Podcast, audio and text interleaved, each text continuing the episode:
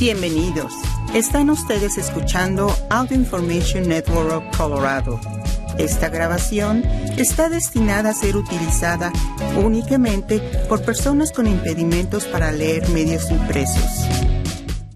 Gracias por acompañarnos el día de hoy, lunes 6 de marzo de 2023, a la lectura de The New York Times en español.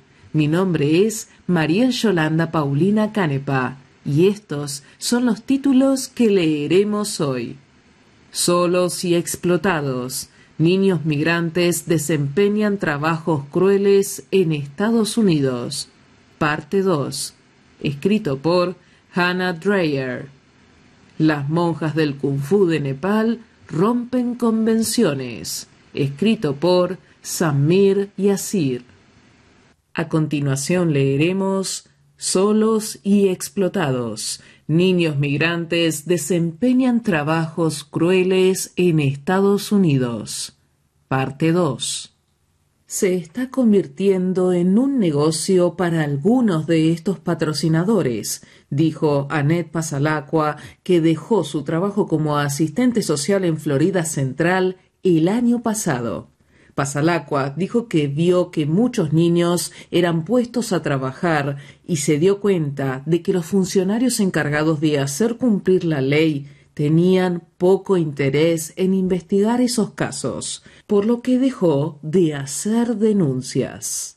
En vez de eso, se conformó con explicarles a los niños que tienen derecho a hacer pausas para comer y a cobrar horas extras. Los patrocinadores tienen la obligación de enviar a los niños migrantes a la escuela y algunos estudiantes hacen malabarismos para compaginar las clases y las pesadas obligaciones laborales. Otros, cuando llegan al país, descubren que han sido engañados por sus patrocinadores y no serán escolarizados el gobierno federal contrata a agencias de bienestar infantil para que hagan el seguimiento de algunos menores que se considera que están en alto riesgo. Pero los asistentes sociales de esas agencias afirman que el HHS suele ignorar los signos evidentes de explotación laboral. La agencia niega este señalamiento. En entrevistas con más de 60 trabajadores sociales, la mayoría estimó de forma independiente que alrededor de dos tercios de todos los niños migrantes no acompañados terminan en trabajos de tiempo completo. Un representante de Heartside dijo que la empresa recurre a una agencia de empleo con el fin de suministrar a algunos trabajadores para sus plantas de Grand Rapids, pero admitió que no le exigía a la agencia que verificara las edades a través de un sistema nacional que comprueba los números de seguridad social. Los niños migrantes no acompañados suelen obtener identificaciones falsas para conseguir trabajo. Estamos aplicando inmediatamente controles adicionales para reforzar el estricto cumplimiento por parte de todas las agencias de nuestro requisito habitual de que todos los trabajadores deben ser mayores de 18 años, dijo la empresa en un comunicado. Rick Angstman, el maestro de ciencias sociales de Carolina en la escuela Union High School en Grand Rapids, ha visto el costo que sus alumnos pagan por las largas jornadas laborales. Dice que una de sus estudiantes, que trabajaba de noche en una lavandería comercial, empezó a desmayarse en clase por el cansancio y tuvo que ser hospitalizada dos veces como no podía dejar de trabajar, abandonó los estudios. Desapareció en el olvido, dijo Axman. Es el nuevo trabajo infantil. Está sacando a niños de otro país y sometiéndolos casi a un estado de servidumbre por contrato. Turno de noche. Cuando Carolina salió de Guatemala, no entendía realmente hacia dónde se dirigía. Solo tenía la sensación de que no podía quedarse más tiempo en su pueblo. No había mucha electricidad ni agua y tras el comienzo de la pandemia tampoco había mucha comida. Las únicas personas que parecían salir adelante eran las familias que vivían de las remesas de sus parientes en Estados Unidos. Carolina vivía sola con su abuela, cuya salud empezó a flaquear. Cuando los vecinos empezaron a hablar de irse al norte, ella decidió unírseles. Tenía catorce años. Solo seguí caminando, dijo. Carolina llegó a la frontera de Estados Unidos exhausta, pesando 38 kilos. Los agentes la enviaron a un centro de acogida del HHS en Arizona, donde un asistente social se puso en contacto con su tía, Marcelina Ramírez. Ramírez se mostró reacia al principio. Ya había patrocinado a otros dos familiares y tenía tres hijos propios. Vivían con 600 dólares a la semana y no conocía a Carolina. Cuando Carolina llegó a Grand Rapids el año pasado, Ramírez le dijo que iría a la escuela todas las mañanas y le sugirió que hiciera turnos de noche en Hearthside. Sabía que la niña necesitaba enviarle dinero a su abuela. También creía que era bueno que los jóvenes trabajaran. El trabajo infantil es la norma en las zonas rurales de Guatemala, y ella misma empezó a trabajar alrededor del segundo grado. Hearthside, uno de los mayores fabricantes de alimentos de Estados Unidos, elabora y envasa productos para empresas como Frito-Lay, General Mills y Quaker Oats, Sería difícil encontrar un pasillo de galletas dulces o saladas en cualquier tienda grande de comestibles que no contenga múltiples productos de las instalaciones de producción de Hearthside, dijo un gerente de planta del área de Grand Rapids a una revista comercial en 2019. General Mills, cuyas marcas incluyen Cheerios, Lucky Charms y Nature Valley, dijo que reconoce la gravedad de esta situación y que estaba revisando los hallazgos de la investigación del Times. PepsiCo, propietaria de Frito-Lay y Quaker Oats, declinó hacer comentarios. Tres personas que hasta el año pasado trabajaban en una de las mayores agencias de empleo de Grand Rapids, Forge Industrial Staffing, dijeron que a veces los supervisores de Hardside sabían que contrataban trabajadores jóvenes cuyas identidades habían sido marcadas como falsas. A Hardside no le importaba dijo Nubia Malacara, una ex empleada de Forge, que dijo que también trabajó en Hearthside cuando era menor de edad. En un comunicado, Hearthside dijo Nos importa profundamente este tema y nos preocupa la caracterización errónea de Hearthside. Un portavoz de Forge dijo que la empresa cumple las leyes estatales y federales y que nunca emplearíamos a sabiendas a menores de 18 años. Kevin Thomas dijo que buscó trabajo a través de Forge tras llegar a Grand Rapids a los 13 años con su hermano de siete. Al principio lo enviaron a una empresa local que fabrica piezas de automóvil para Ford y General Motors, pero su turno terminaba a las 6.30 de la mañana, así que no podía mantenerse despierto en la escuela y le costaba levantar las pesadas cajas. No es que queremos trabajar así, es por la necesidad de ayudar a nuestras familias, dijo Kevin. A los quince años había hallado trabajo en Hearthside apilando cajas de cereales de quince kilos en el mismo turno que Carolina. Muchas señales de alarma. El aumento del trabajo infantil migrante en Estados Unidos en los últimos años es el resultado de una cadena de ignorancia deliberada. Las empresas pasan por alto los rostros jóvenes en sus trastiendas y en sus fábricas. Las escuelas suelen negarse a denunciar las aparentes infracciones laborales, con la creencia de que perjudicarán a los niños más que ayudarles. Y el HHS se comporta como si los niños migrantes que entran en el país por medios de procesos apresurados estuvieran bien. Como gobierno nos hemos hecho de la vista gorda ante su tráfico, dijo Doug Gilmer, jefe de la Oficina de Investigaciones de Seguridad Nacional de Birmingham, Alabama, una agencia federal que a menudo se involucra en casos de inmigración. A Gilmer se le saltaron las lágrimas al recordar que había niños de trece años trabajando en procesadoras de carne y de doce años laborando para proveedores de Hyundai y Kia, como documentó el año pasado una investigación de Reuters, y que jóvenes que deberían estar en la escuela secundaria hacen turnos en panaderías comerciales. Lo estamos detectando aquí porque aquí lo estamos investigando, dijo Gilmer. Está ocurriendo en todas partes.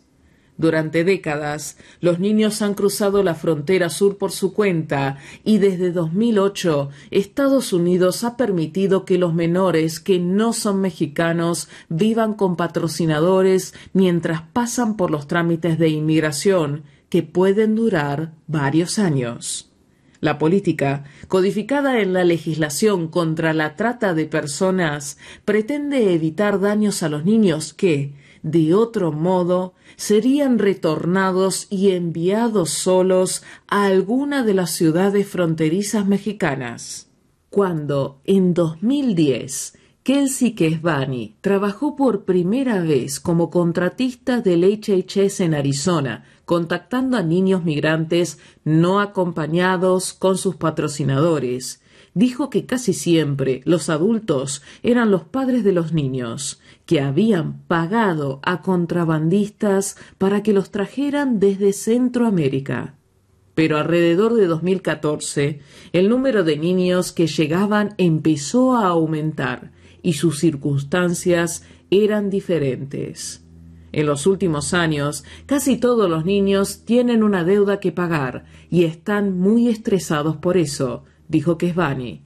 Y empezó a haber más fallos en el proceso de selección. Había muchos casos en que los patrocinadores se habían hecho cargo de varios niños y no eran detectados. Muchas señales de alarma por las deudas, muchas denuncias de tráfico de personas. Ahora, Solo un tercio de los niños migrantes terminan con sus padres. La mayoría son enviados donde otros parientes, conocidos o incluso desconocidos, según un análisis de los datos federales realizado por el Times. Casi la mitad proceden de Guatemala, donde la pobreza está impulsando una oleada migratoria. Los padres saben que los rechazarán en la frontera o los deportarán rápidamente, por lo que envían a sus hijos con la esperanza de que manden remesas. Solo en los dos últimos años, más de mil niños han entrado solos en Estados Unidos.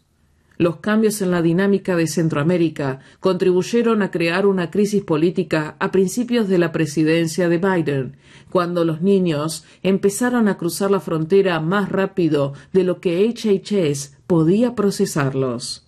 Sin espacio en los refugios, los niños se quedaron en instalaciones similares a cárceles que son gestionadas por la Agencia de Aduanas y Protección Fronteriza y, más tarde, en campamentos con tiendas de campaña. Las imágenes de niños durmiendo en colchonetas de gimnasio con mantas de papel de aluminio suscitaron una gran atención mediática. El gobierno de Biden se comprometió a agilizar el paso de los niños por el sistema de albergues.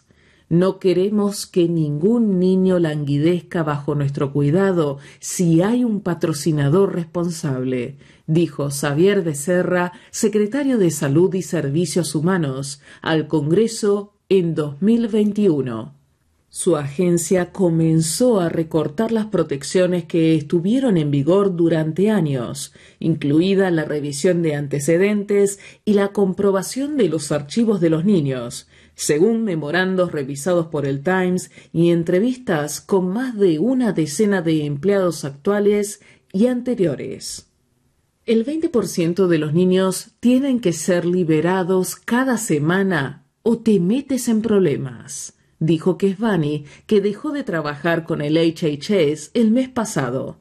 En el verano de 2021, las preocupaciones se incrementaron en la Oficina de Reasentamiento de Refugiados, ORR, por su sigla en inglés, la división del HHS que se encarga de los niños migrantes no acompañados.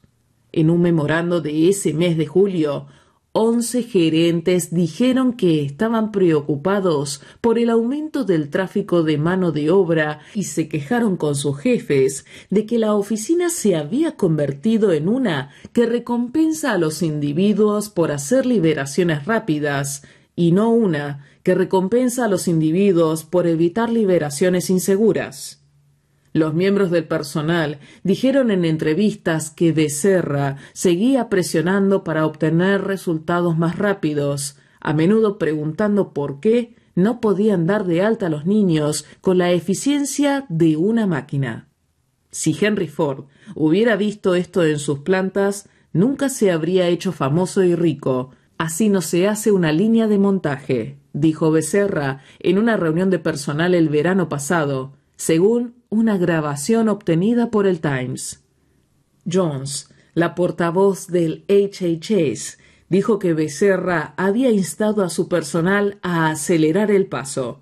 Como cualquier buen líder, no dudaría en volver a hacerlo, especialmente cuando se trata del bienestar y la seguridad de los niños, afirmó. Durante una llamada telefónica el pasado mes de marzo, Becerra le dijo a Cindy Juan, la directora de la ORR, que si no lograba aumentar el número de liberaciones, él encontraría a alguien que pudiera hacerlo, según cinco personas familiarizadas con la llamada. Juan dimitió un mes después. Recientemente, Becerra amenazó de forma similar a la sucesora de Juan, durante una reunión con funcionarios de alto rango, según varias personas que estuvieron presentes. Eran mentiras. Aunque muchos niños migrantes son enviados a Estados Unidos por sus padres, otros son persuadidos por adultos que planean aprovecharse de su trabajo. Neri Kutzal tenía 13 años cuando conoció a su patrocinador a través de Facebook Messenger. Cuando llegó a Florida, descubrió que le debía más de cuatro mil dólares y que tenía que buscar un lugar donde vivir. Su patrocinador le enviaba mensajes de texto amenazadores y mantenía una lista actualizada de nuevas deudas. 140 dólares por rellenar los papeles del HHS, 240 dólares por ropa de Walmart, 45 dólares por una cena de tacos. No me jodas, escribió el patrocinador y añadió una obscenidad para decirle que no le importaba. Neri empezó a trabajar hasta las 3 a.m. la mayoría de las noches en un restaurante mexicano de moda ubicado cerca de Palm Beach para hacer los pagos. Me dijo que me ayudaría, que iría a la escuela, pero eran mentiras, relató Neri. Su padre, Leonel Kutzal, dijo que la familia había caído en la miseria tras una serie de malas cosechas y no tuvo otra opción que enviar a su hijo mayor al norte. Cuando nos manda aquí los cincuenta dólares, para nosotros es una buena ayuda, dijo Kutzal. Si no, a veces no comemos. Kutzal no sabía cuánto iba a tener que trabajar Neri, dijo. Creo que atravesó unos momentos difíciles al estar allí tan joven. Al final, Neri contactó a las fuerzas de seguridad y el año pasado su patrocinador fue declarado culpable de introducir de manera ilegal a un niño en Estados Unidos con fines lucrativos. Ese resultado es poco frecuente. En la última década, los fiscales federales solo han presentado unos 30 casos relacionados con el trabajo forzado de menores no acompañados, según un análisis de las bases de datos judiciales realizado por el Times. A diferencia del sistema de acogida, en el que todos los niños reciben asistencia social, el HHS presta esos servicios a menos de una tercera parte de los niños que pasan por sus instalaciones y por lo general solo durante cuatro meses. Otras decenas de miles de niños son enviados a sus patrocinadores sin más ayuda que el número de teléfono de una línea directa nacional. De ahí, con frecuencia, están a su suerte. No existe ningún seguimiento formal de las oficinas federales ni locales para garantizar que los patrocinadores no pongan a los niños a trabajar ilegalmente. En Pensilvania, un trabajador social le contó al Times que fue a ver a un niño patrocinado por un hombre que había solicitado patrocinar a otros veinte menores. El niño había desaparecido. En Texas, otra trabajadora social contó que había encontrado a un hombre que había estado contactando a familias pobres de Guatemala, prometiéndoles que las ayudaría a enriquecerse si enviaban a sus hijos al otro lado de la frontera, y patrocinó a trece niños. Si has estado en este campo durante algún tiempo, sabes que una cosa es lo que los patrocinadores dicen y otra lo que realmente hacen, dijo Bernal Cruz Muñoz, supervisor de trabajadores sociales en Oregon. Llamar a la línea de ayuda gratuita tampoco es una forma segura de obtener ayuda. Juanito Ferrer pidió ayuda cuando, a los quince años, un conocido lo llevó a Manassas, Virginia, y lo obligó a pintar casas durante el día y a vigilar un complejo de apartamentos por la noche. Su patrocinador se quedaba con la paga y lo vigilaba a través de las cámaras de seguridad mientras dormía en el sótano. Juanito dijo que cuando llamó a la línea directa en 2019, la persona que lo atendió se limitó a tomar su denuncia Pensé que iban a mandar a la policía o a alguien a revisar, pero nunca lo hicieron, dijo. Pensé que al menos iban a venir a inspeccionar la casa. Finalmente, escapó. Cuando se le preguntó por la atención que ofrecen en la línea directa, el HHS dijo que los operadores pasaban los informes de los niños a las fuerzas de seguridad y otros organismos locales debido a que la oficina no tiene la autoridad de retirar a los menores de los hogares. El Times analizó datos del gobierno para identificar lugares con altas concentraciones de niños que habían sido entregados a personas ajenas a sus familias inmediatas, una señal de que era probable que los pusieran a trabajar. En el noroeste de Grand Rapids, por ejemplo, el 93% de los niños han sido entregados a adultos que no son sus padres. El HHS no le hace un seguimiento a estos grupos, pero las tendencias son tan pronunciadas que, de todos modos, a veces los funcionarios perciben las zonas de importancia. Scott Lloyd, quien dirigió la ORR durante el gobierno de Trump, dijo que se dio cuenta en 2018 de que el número de niños guatemaltecos no acompañados que eran liberados a patrocinadores en el sur de Florida parecía ir en aumento. Siempre me pregunté qué estaba pasando allí, dijo pero su atención se desvió por el caos en torno a la política de separación de niños del gobierno de Trump y nunca lo investigó. La tendencia que vio no ha hecho más que acelerarse. Por ejemplo, en los últimos tres años, más de doscientos niños han sido entregados a parientes lejanos o adultos no emparentados en los alrededores de Immokalee, Florida, un centro agrícola con una larga historia de explotación laboral.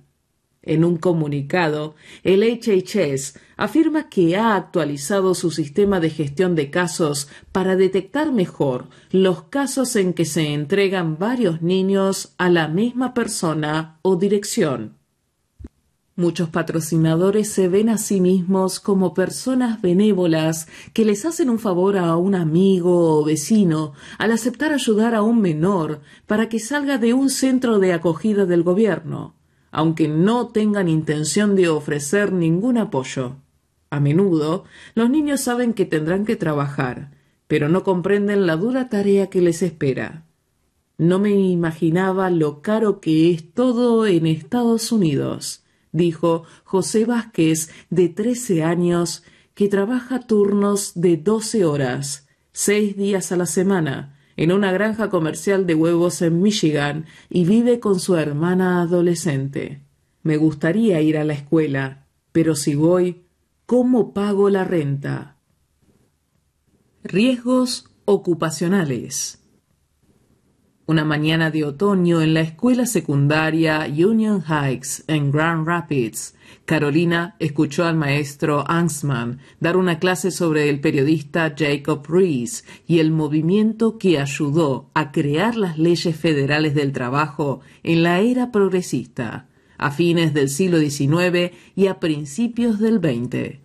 Explicó que los cambios se hicieron para que los menores no realizaran trabajos que pudieran hacer daño a su salud o su seguridad, y mostró a la clase una foto de un niño pequeño haciendo puros. Rees informó que los miembros de esta familia trabajaban 17 horas al día, siete días a la semana, dijo a los estudiantes. El espacio atestado apestaba a gases tóxicos. Los estudiantes no parecían conmoverse. Algunos luchaban para mantenerse despiertos. Los maestros de la escuela calcularon que doscientos de sus estudiantes inmigrantes trabajaban a tiempo completo mientras intentaban estar al día con las clases. La mayor parte de los estudiantes de Angstman trabajaban en una de las cuatro plantas de Heartside en la ciudad. La empresa, que tiene 39 fábricas en Estados Unidos, ha sido requerida por la Administración de Salud y Seguridad Ocupacional por 34 violaciones desde 2019, lo que incluye el uso de bandas transportadoras inseguras en la planta donde Carolina encontró empleo. Al menos 11 trabajadores sufrieron amputaciones en ese periodo. En 2015, una máquina se atascó en la redecilla del cabello de una trabajadora de Ohio y le arrancó parte del cuero cabelludo. La historia de accidentes muestra una cultura corporativa que carece de urgencia para mantener seguros a los trabajadores, escribió un funcionario de OSHA luego de la violación más reciente a causa de una amputación. Los trabajadores menores de edad en Grand Rapids dijeron que el polvo picante de las grandes bandejas de Flaming Hot Cheetos ocasionaba picor en los pulmones y que mover palés pesados de cereal toda la noche les hacía doler la espalda. Se preocupaban de que las manos quedaran atoradas en las bandas transportadoras, que, según la clasificación de la ley federal, son tan peligrosas que ningún menor de la edad de Carolina está autorizado para trabajar con ellas. Hertzide dijo en un comunicado que estaba comprometida con cumplir las leyes que rigen las protecciones laborales. Negamos enérgicamente las denuncias de seguridad realizadas y nos enorgullece nuestra cultura que prioriza la seguridad, decía el comunicado. Las leyes federales prohíben que los menores realicen una larga lista de empleos peligrosos, entre ellos la construcción de techos, el procesamiento de carne y el horneado comercial. Con excepción de las granjas, los menores de 16 años no deben trabajar más de tres horas, ni después de las 7 pm en los días de escuela. Pero estos trabajos, que son extenuantes y mal pagados, y por lo tanto suelen estar faltos de personal son justamente en los que acaban los menores migrantes. Los adolescentes son dos veces más propensos que los adultos a sufrir lesiones de gravedad en el trabajo, y no obstante, preadolescentes y adolescentes recién llegados operan batidoras industriales de masa, conducen inmensos trascabos y se queman las manos con brea ardiente al colocar tejas en los techos, según averiguó el Times. Los menores no acompañados han sufrido de piernas desgarradas en fábricas y columnas vertebrales hechas añicos en obras de construcción, pero la mayoría de estas lesiones no se contabilizan. El Departamento de Trabajo lleva una cuenta de las muertes de trabajadores infantiles nacidos en el exterior, pero ha dejado de publicarla. Al revisar los registros de seguridad estatales y federales, así como los reportes públicos, el Times halló más de una decena de casos de jóvenes trabajadores migrantes fallecidos desde 2017, el último año en el que el Departamento de Trabajo reportó al respecto. Entre las muertes están la de un repartidor de comida de 14 años que fue atropellado por un auto mientras iba en su bicicleta en una intersección de Brooklyn.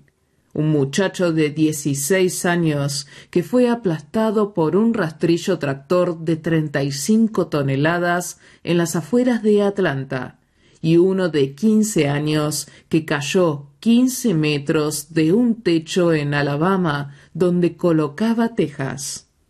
En 2021, Carla Campbell abogada laborista en Nashville, ayudó a una mujer a resolver el traslado a Guatemala del cadáver de su nieto de catorce años que había muerto en un trabajo de jardinería. Fue la segunda muerte laboral infantil con la que lidió ese año. He trabajado en estos casos durante quince años y la llegada de niños es nueva, dijo Campbell. En la producción láctea, la tasa de lesiones es el doble que el promedio nacional de todas las industrias. Paco Calvo llevó a Middlebury, Vermont, a los 14 años y en los cuatro años transcurridos desde entonces ha estado trabajando jornadas de 12 horas. Dijo que se aplastó la mano con una máquina ordeñadora industrial en sus primeros meses en ese trabajo. Casi todos se lastiman cuando van empezando, dijo. Los intermediarios en la mira. Charlene Irizarry, gerenta de recursos humanos en Farm Fresh Foods, una planta de productos cárnicos en Alabama que tiene dificultades para retener a su personal, hace poco se dio cuenta de que estaba entrevistando a un niño de doce años para que trabajara cortando pechuga de pollos en nuggets en una sección de la fábrica que se mantiene a 4.4 grados Celsius. A menudo Irizarry ve solicitantes de empleo que van muy maquilladas o que llevan cubrebocas para intentar disimular su edad, dijo. A veces las piernas no les llegan al piso. En otras ocasiones, un adulto postula para un empleo en la mañana y luego un menor con el mismo nombre aparece para la inducción en la tarde. Ella y su personal han empezado a separar a otros postulantes de los adultos que los traen a fin de que admitan su verdadera edad. Irizarry dijo que la planta ya una vez había sido multada por una violación de trabajo infantil y que estaba intentando evitar otra multa. Pero se preguntaba qué pasaría con los chicos si ella los rechazaba. Me preocupa por qué están tan desesperados por estos trabajos, dijo. En entrevistas con trabajadores migrantes menores de edad en 20 estados, el Times encontró que había trabajo infantil en la cadena de suministro estadounidense de muchas grandes marcas y comercios. Varias, como Ford, General Motors, J. Crew y Walmart, así como sus proveedores, comentaron que se tomaban en serio las acusaciones y que harían investigaciones. Target y Whole Foods no respondieron a pedidos de comentarios. Fruit of the Loom dijo que terminó el contrato que tenía con su proveedor. Una empresa, Ben Jerry's, dijo que colaboraba con grupos laboralistas para asegurarse de que en sus proveedores de lácteos se cumplieran con un mínimo de condiciones de trabajo. Cheryl Pinto, jefa de abastecimiento con valores de la empresa, dijo que si los menores migrantes necesitaban trabajar a tiempo completo, era preferible que tuvieran empleos en un lugar de trabajo bien monitoreado.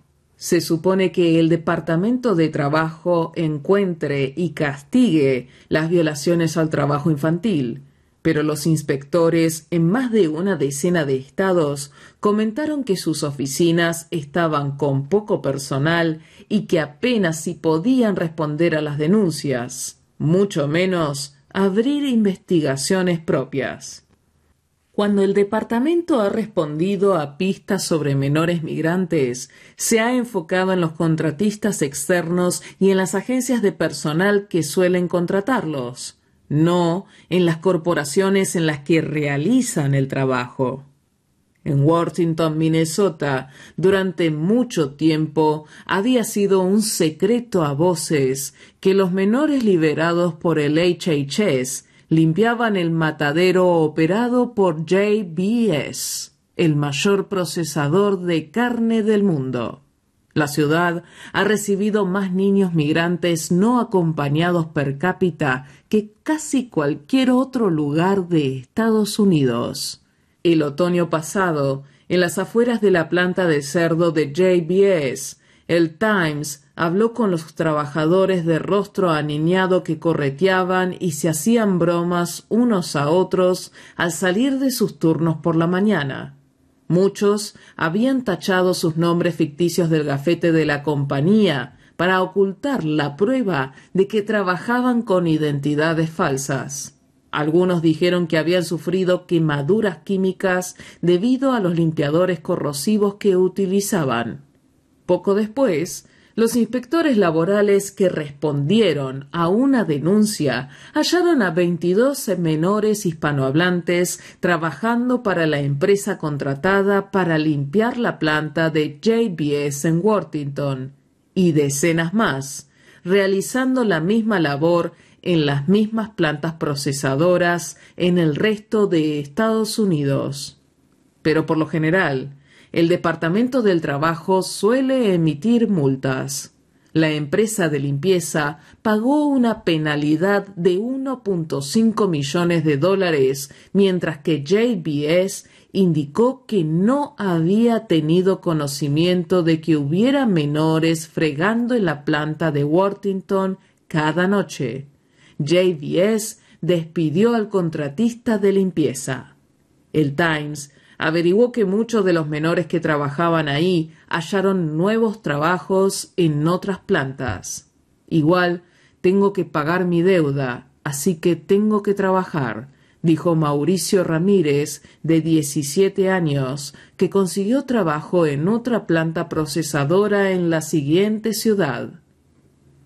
No es la imagen que tenía. Ha pasado poco más de un año desde que Carolina salió de Guatemala y ya ha empezado a ser amigos.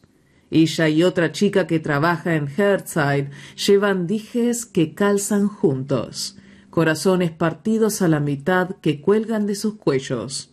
Cuando tiene tiempo, Carolina publica selfies en Internet adornadas con caritas felices y flores, pero, sobre todo, es reservada. Sus maestros no conocen muchos de los detalles de su travesía a la frontera.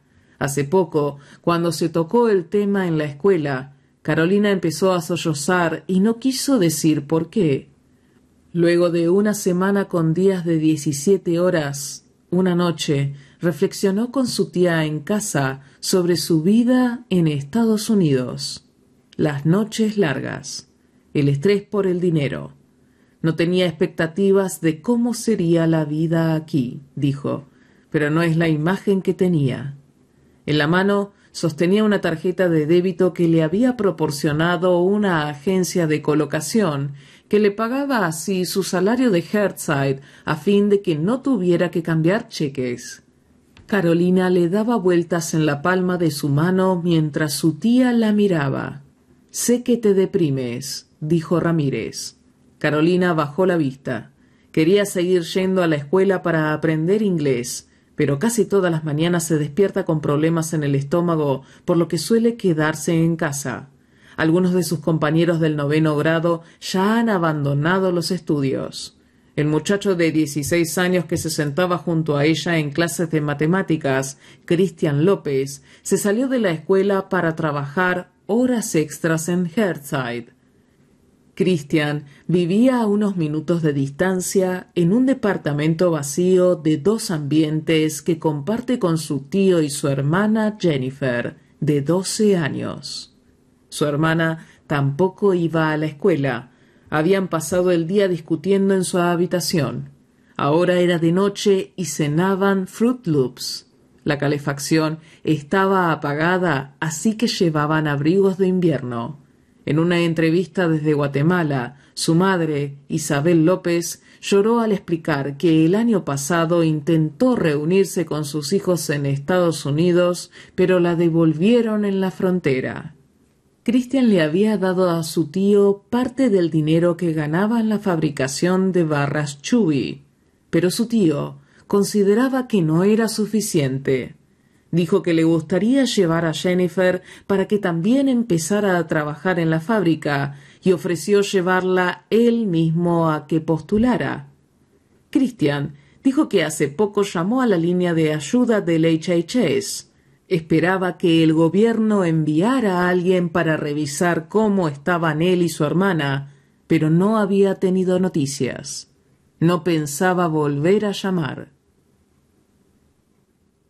Andrew Fisher, Seamus Hughes y Michael H. Keller colaboraron en esta investigación. Hannah Dreyer es una reportera galardonada con el premio Pulitzer que forma parte del equipo de investigaciones del Times. A continuación leeremos Las monjas del Kung Fu de Nepal rompen convenciones. Durante mucho tiempo, las funciones religiosas de las mujeres en el budismo del Himalaya han estado restringidas. Un grupo desafía las normas y costumbres establecidas con artes marciales y activismo medioambiental. Por Samir Yasir. Para este artículo, Samir Yasir pasó dos días en un convento de monjas en Nagarjun, Nepal, a las afueras de Katmandú. 4 de marzo de 2023. Nagarjun, Nepal. Cuando los primeros rayos de sol atravesaban las nubes que cubrían los picos nevados del Himalaya, Jigme Rapsal Lamo, una monja budista, desenvainó una espada de su espalda y la enfiló hacia su oponente, tirándola al suelo.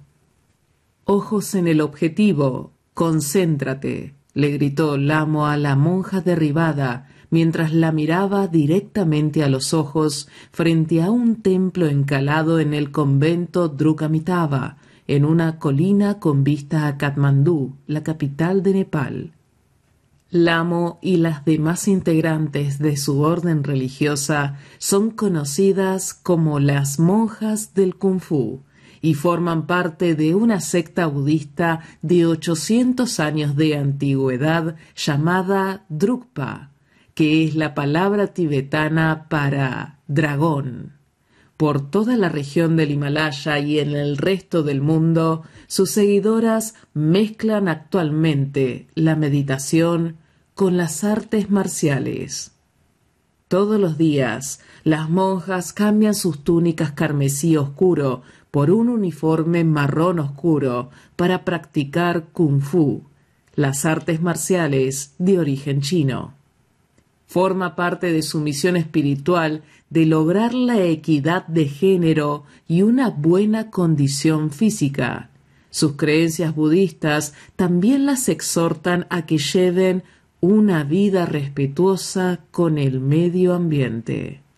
Las mañanas dentro del convento están repletas de los sonidos secos de los pasos pesados y el ruido metálico de las espadas presentes en los entrenamientos de las monjas bajo la tutela del amo. En medio de los sutiles roces de sus uniformes holgados, las monjas dan volteretas y se lanzan golpes y patadas entre ellas. El kung fu nos ayuda a romper las barreras de género y a desarrollar confianza interior, afirmó Lamo, de 34 años, quien llegó al convento hace más de 10 años procedente de la Kaj, en el norte de la India. También nos ayuda a cuidar a los demás durante las crisis. Desde que los académicos del budismo tienen memoria, las mujeres en el Himalaya que buscan practicar la religión junto a los monjes varones como iguales espirituales han sido estigmatizadas tanto por los líderes religiosos como por las costumbres sociales más amplias. Las mujeres, que tienen prohibido participar en los intensos debates filosóficos fomentados entre los monjes, estaban confinadas a tareas como la cocina y la limpieza dentro de los templos y monasterios. Se les negaba realizar actividades que implicaran esfuerzo físico, dirigir oraciones o incluso cantar. Las monjas del kung fu lideran la ofensiva por el cambio. Su linaje Drukpa comenzó un movimiento reformista hace 30 años bajo el liderazgo de Jigme Pema Wanchen, también conocido como el duodécimo Gyalwan Drukpa. El líder ha estado dispuesto a perturbar siglos de tradición y quiere que las monjas lleven el mensaje religioso de la secta fuera de los muros del monasterio. Estamos cambiando las reglas del juego, afirmó Conchok Lamo, una monja del Kung Fu de 29 años. No es suficiente meditar sobre un cojín dentro de un monasterio. Hoy, las monjas Drukpa no solo practican kung fu, sino que también lideran oraciones y caminan durante meses en peregrinaciones para recoger desechos plásticos y concientizar a la gente sobre el cambio climático. Cada año, desde hace veinte a excepción de una pausa causada por la pandemia, las monjas han recorrido en bicicleta unos dos mil kilómetros desde Kamandú hasta Ladakh, en lo alto del Himalaya, para promover el transporte ecológico. En el camino se detienen para educar a las personas en las zonas rurales de Nepal y la India sobre la equidad de género y la importancia de las niñas. Las monjas de este grupo religioso conocieron las artes marciales en 2008 gracias a un grupo de seguidores de Vietnam quienes habían ido al convento para aprender las escrituras y a tocar los instrumentos utilizados durante las oraciones. Desde entonces, cerca de 800 monjas han recibido entrenamiento básico en artes marciales y unas 90 han pasado por intensas lecciones para convertirse en entrenadoras. El duodécimo Yalwan también ha estado capacitando a las monjas para que se conviertan en maestras de los cantos, una posición que solía ser exclusiva de los hombres. También les ha proporcionado el nivel más alto de enseñanza, llamado Mahamudra, que en sánscrito significa gran símbolo y que consiste en un sistema avanzado de meditación. Las monjas se han vuelto muy conocidas tanto en Nepal, de mayoría hindú, con cerca del 9% de budistas, como más allá de las fronteras del país. Sin embargo, los cambios en el grupo religioso no se han producido sin una intensa reacción negativa. Los budistas conservadores han amenazado con quemar los templos Drukpa. Durante sus viajes por las escarpadas laderas desde el convento hasta el mercado local, las monjas han sido atacadas verbalmente por monjes de otras sectas. Pero eso, aseguran, no las disuade. Cuando viajan con sus cabezas rapadas en sus camionetas de caja abierta, pueden verse como soldados listas para ser desplegadas en el frente de batalla, capaces de enfrentar cualquier prejuicio. El enorme campus de la secta alberga a 350 monjas, quienes viven con patos, pavos, cisnes, cabras, veinte perros, un caballo y una vaca, todos rescatados de los cuchillos de los carniceros o de la calle. Las mujeres trabajan como pintoras, artistas, fontaneras, jardineras, electricistas y albañiles y también administran una biblioteca y una clínica médica para la población laica. Cuando la gente viene al monasterio y nos ve trabajando, comienzan a entender que ser monja no es ser inútil, afirmó Zekid Lamo, de 28 años, refiriéndose a un insulto que a veces reciben las monjas. No solo cuidamos nuestra religión, sino también a la sociedad. Su trabajo ha inspirado a otras mujeres en la capital de Nepal. Cuando las veo me dan ganas de convertirme en monja, afirmó Ahali Sahi, estudiante de posgrado en la Universidad de Tribhuvan en Katmandú. Se ven tan geniales que te dan ganas de dejar todo atrás. Todos los días, el convento recibe al menos una docena de consultas sobre cómo unirse a la orden desde lugares tan lejanos como México, Irlanda, Alemania y Estados Unidos. Pero no todas pueden hacer esto, afirmó Jigmen Yanchen Gamo, una de las monjas. Parece atractivo desde afuera, pero por dentro es una vida dura. Nuestras vidas, añadió, están sujetas a tantas normas que hasta tener un bolsillo en la túnica conlleva restricciones. Un día reciente, las monjas se despertaron a las 3 a.m. y se pusieron a meditar en sus dormitorios. Antes de que amaneciera, caminaron hacia el templo principal, donde una monja maestra de cantos, Zondus Chuskit, dirigía las oraciones. Sentadas con las piernas cruzadas en bancos, las monjas revisaban el texto de la oración en sus iPads, adquiridos para minimizar la utilización de papel. Luego, al unísono, comenzaron a entonar cánticos y el templo, de colores brillantes, se llenó del sonido de tambores, cuernos y campanas. Tras las oraciones, las monjas se reunieron fuera. Jigmet Namdak Dolker tenía unos doce años cuando vio a un grupo de monjas Drukpa pasar por delante de la casa de su tío en Ladakh, India.